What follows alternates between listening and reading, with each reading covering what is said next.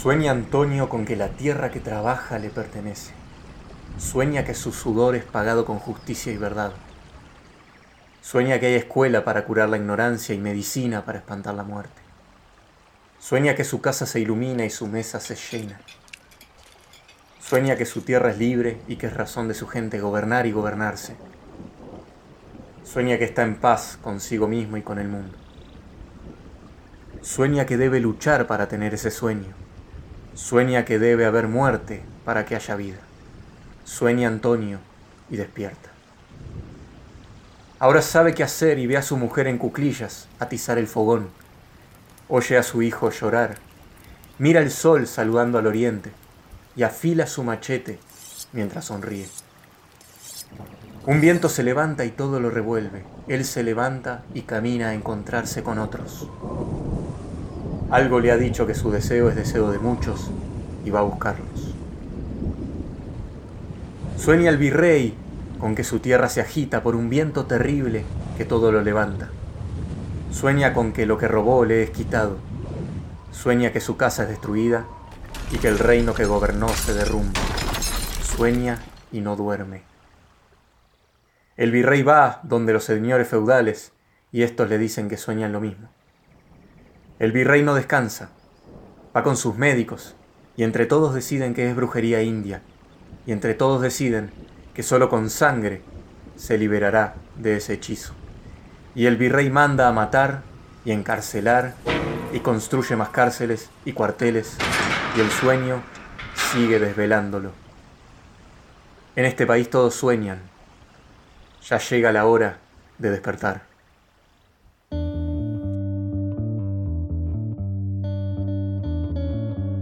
Subcomandante Marcos, Chiapas, 1994.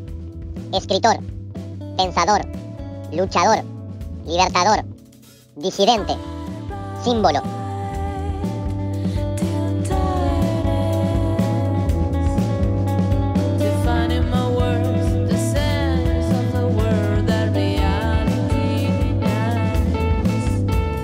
Escuchábamos Sueña el viejo Antonio del libro Los otros cuentos, toma uno del subcomandante Marcos. El sueño del viejo Antonio, el de la insurgencia, ese sueño de libertad y de justicia. Se puede decir que todos tenemos un viejo Antonio en nuestras vidas, o quizás nosotros mismos tenemos algo del viejo Antonio.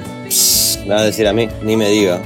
Ah, ni me diga, ¿no? Me va a decir a mí. Ese- te voy a decir a vos. Ese sueño es la expresión de los zapatistas y podría ser de todo colectivo de lucha y de resistencia. De todo aquel disconforme con la injusta realidad. Ese sueño de revolución que hace temblar a todos los poderosos con un imparable e inevitable despertar. Este cuento presenta una repetición, eh, una anáfora con la palabra sueña, que sirve para reafirmar el símbolo de la utopía, ¿no? Ese soñar un mundo mejor, ese tomar lo que nos debería pertenecer. Un sueño que se gestó en la selva mexicana desde el año 83 y que rompió en un intenso despertar de justicia gestado por el ejército zapatista en el año 94. Y que encuentra antagonista en ese virrey y los señores feudales que no consiguen conciliar el sueño justamente por los antonios soñadores y que derraman sangre por miedo a perder y encuentran sus violentas soluciones demasiado tardías, ya que el despertar era inminente. Bueno, sobre el autor vale hacer una aclaración. Bien. El 9 de febrero del 94 el gobierno mexicano declaró públicamente que conocía la identidad del subcomandante insurgente Marcos, por lo que muchos medios hablan de un nombre civil. La familia y el movimiento niegan que sea certera la identidad que el gobierno le quiere adjudicar. Y bueno, nada al estatus hegemónico nada le va a servir más que ponerle cara y nombre al subcomandante, pudiendo así reducir el símbolo a una persona, a un mortal. Qué salado eso, ¿no? Les vendría al pelo ponerle un nombre al subcomandante y nosotros Y sí, sí. desde este espacio vamos a respetar y referirnos al subcomandante con sus propias palabras, con sus propias y a su vez colectivas palabras.